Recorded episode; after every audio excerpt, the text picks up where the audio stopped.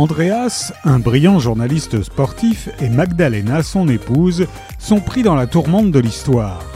L'Allemagne de 1936, celle des Jeux olympiques mais aussi des lois raciales, de la mise au pas du pays, de l'intensification de la traque des opposants. Au sein du couple, la Révolution nationale a fait son travail de sape. Le lien qui unissait Andreas et Magdalena n'est plus qu'un fil ténu auquel sont accrochés comme des oripeaux les souvenirs nostalgiques. Leurs divergences de vue sur l'Umbruch, le grand bouleversement, se sont ajoutées à la stérilité de leur union qui est une immense douleur.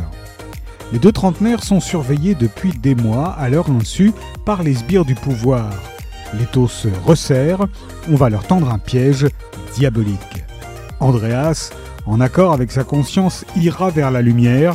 Magdalena, elle, s'enfoncera dans les ténèbres du national-socialisme, torturée par ses doutes, ses contradictions, mais portée par son idolâtrie du fourreur.